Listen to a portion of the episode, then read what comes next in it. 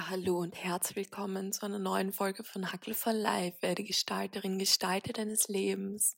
Hallo liebe Community und eine wunder, wundervolle Karwoche wünsche ich euch. In dieser Folge geht es um die Dualität und vor allem um die Relevanz der Dualität. Und Christine wird das ganz, ganz wundervoll anhand nämlich eines Kreuzes erläutern und warum bzw. wieso uns wir das Kreuz als Symbol gerne öfters hernehmen können und schauen können, sind wir gerade in unserer Mitte, sind wir in Balance, leben wir unsere Dualität. Ja, freut euch sehr auf diese ganz, ganz spannende Folge. Und ja, remember, ich wollte euch erinnern, ganz speziell auch nochmal an die Wochenpost, die erscheint jeden Samstag zu Mittag. Und ihr könnt so, so gern auf der Homepage vorbeischauen am Wochenende. Lest euch gern durch. Ich habe da coole Tipps und Tricks. Und ja, erscheint immer am Samstag um die Mittagszeit. Ich freue mich total jetzt bei der Dualität, dass ihr ganz tolle Einblicke bekommt und wünsche euch eine wunder, wundervolle Kar- und Osterwoche. Alles Liebe.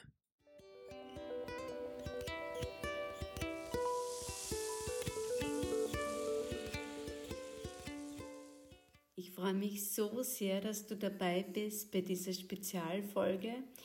Heute, jetzt wo ich die Folge aufnehme, schreiben wir die K-Woche in unserem Land. Und ganz egal, ob du religiösen Zugang hast oder nicht, in der Regel entkommst du diesem religiösen Brauchtum nicht. Und ich habe mir für heute gedacht, ich würde mir gerne ein spezielles Symbol herausgreifen, das sicher eines der stärksten ist, generell in unserer Religion aber auch sehr stark in unserer Kultur verankert. Und weil da was drinnen ist, was vielleicht nicht so alltäglich ist, und das würde ich gerne mit dir belichten in dieser Spezialfolge, nämlich wenn du dir so dieses Kreuz einmal ganz bewusst anschaust, dann gibt es einmal, könnte man sagen, eine horizontale und eine vertikale Leiste. Und wenn wir uns jetzt so anschauen, dieses Vertikale, also quasi der Länge nach, dann steht das für die Verbindung von Himmel und Erde.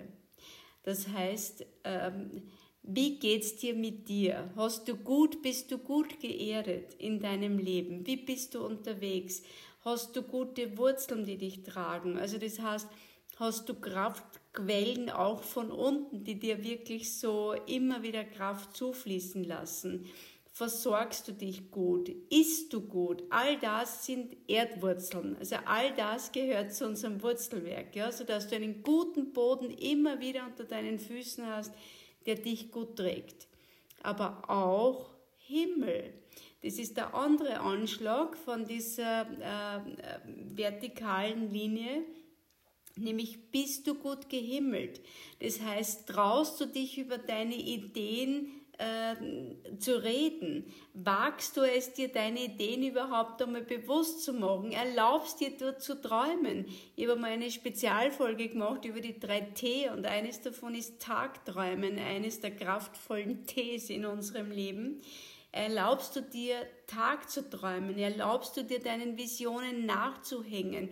Erlaubst du dir, die auch, wie gesagt, auszusprechen? Also bist du gut geerdet und bist du gut gehimmelt? Ja, weil dazwischen findet Leben statt, aber du brauchst beides.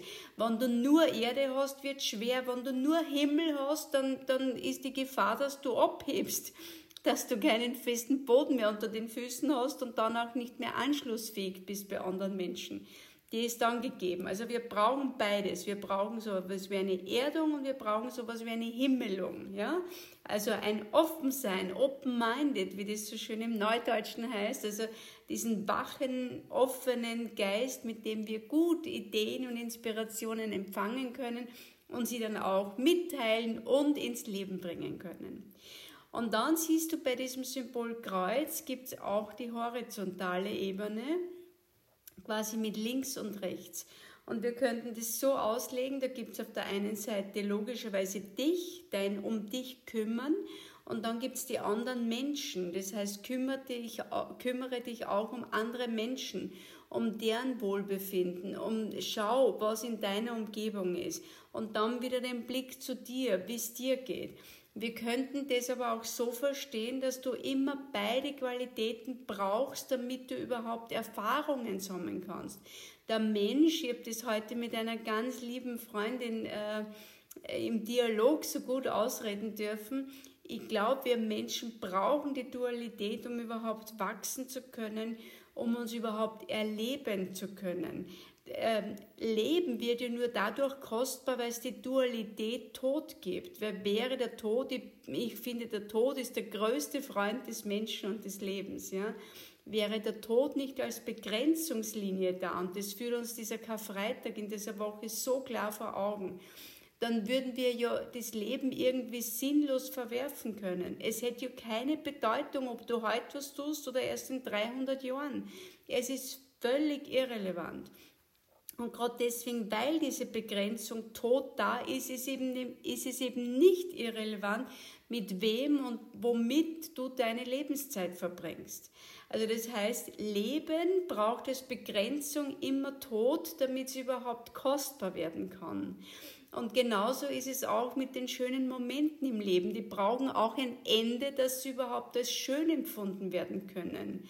Und Gott sei Dank auch in den Tiefzeiten brauchst du diese Begrenzung, wo du weißt, es wird auch vorbeigehen. Jedes noch so schlimme Tief hat eine Begrenzung, hat Gott sei Dank auch ein Ende und es wird dann auch wieder gut werden. Das heißt, wir brauchen diese Dualität, weil wir ansonsten uns gar nicht als Mensch erleben und erfahren könnten. Ja? Das heißt, ohne gut könntest du nicht wissen, wie sich schlecht anfühlt, ohne hoch nicht wissen, wie tief ist, ohne Unglück nicht wissen, was es bedeutet, Glück schätzen zu können. Also du brauchst die Dualität des Lebens schlechthin. Und wenn wir jetzt sagen, diese Dualität, die findet sich in uns, das kannst du herunterbrechen bis ins Kleinste, äh, unserer, unseres menschlichen Daseins, auch in deinem Sein, in deinen Stärken und in deinen Schwächen. Und wenn wir es dann wieder herunterbrechen, dann würden wir sagen, auch in deinen Schwächen sind Stärken enthalten und in deinen Stärken sind Schwächen enthalten. Also du siehst, du hast diese Dualität, die kannst du ganz ins Kleine bis auch ins Große natürlich hinauf und herunterbringen wenn ich das jetzt so sage mit den Stärken und Schwächen, lass uns ganz kurz darauf hinschauen. Das ist, ähm, wenn Menschen mir oft sagen, sie haben so eine tolle Stärke, ja, dann sage ich oft, was ist es? Und dann man halt so wunderbare Stärken wie Verbindlichkeit, Verlässlichkeit, Handschlagsqualität, was auch immer. Und ich sage dann oft zu diesen Menschen, und nicht wer provokant sein mag, sondern weil ihnen wirklich die Dualität auch da vor Augen führen mag. Und wobei behindert dich diese Stärke? Und das ist am Anfang überraschend und irritierend, aber bei genauerem Hinschauen ganz, ganz, ganz weise. Das heißt, wenn ein Mensch zum Beispiel sehr verbindlich ist gegenüber anderen Menschen und man fragt ihn ganz ehrlich, wobei behindert dich diese, diese Stärke? Dann sagen die sofort nach dieser ersten Hürde, nach diesem ersten, was ist da jetzt, sagen die, naja, manchmal in der eigenen Selbstfürsorge. Vor lauter Verbindlichkeit gegenüber anderen Menschen vergieße ich manchmal, dass ich mir gegenüber auch etwas schulde und einfach auf mich vergiss. Und dann äh, machen wir das Gleiche mit den Schwächen. Was ist so eine vermeintliche Schwäche von dir? Und manche sagen dann, ich weiß nicht, ich bin so chaotisch oder so, ja. Und ich sage dann, was für ein Geschenk. Erstens einmal macht es die demütig anderen gegenüber. Und zweitens einmal ist das, ist das der Beginn von was Lebendigem.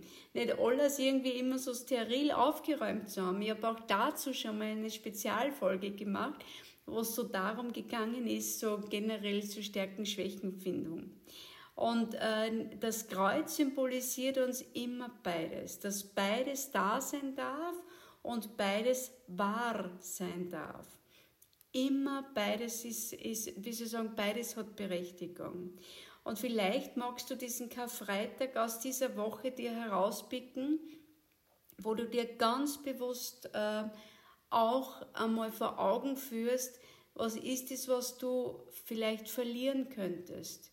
Was ist es, was mit einem Schlag weg sein könnte aus deinem Leben, weil es einfach nicht selbstverständlich ist, dass es das gibt?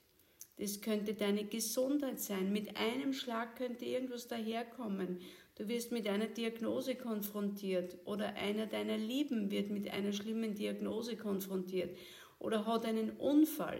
Und ich mag das jetzt nicht, weil ich die anregen mag, dass du Schauerszenen da irgendwie vor deinem geistigen Auge ablaufen lässt, sondern dass dir die Demut bewusst wird, wie schnell etwas verändert sein kann, wie schnell etwas weg sein kann.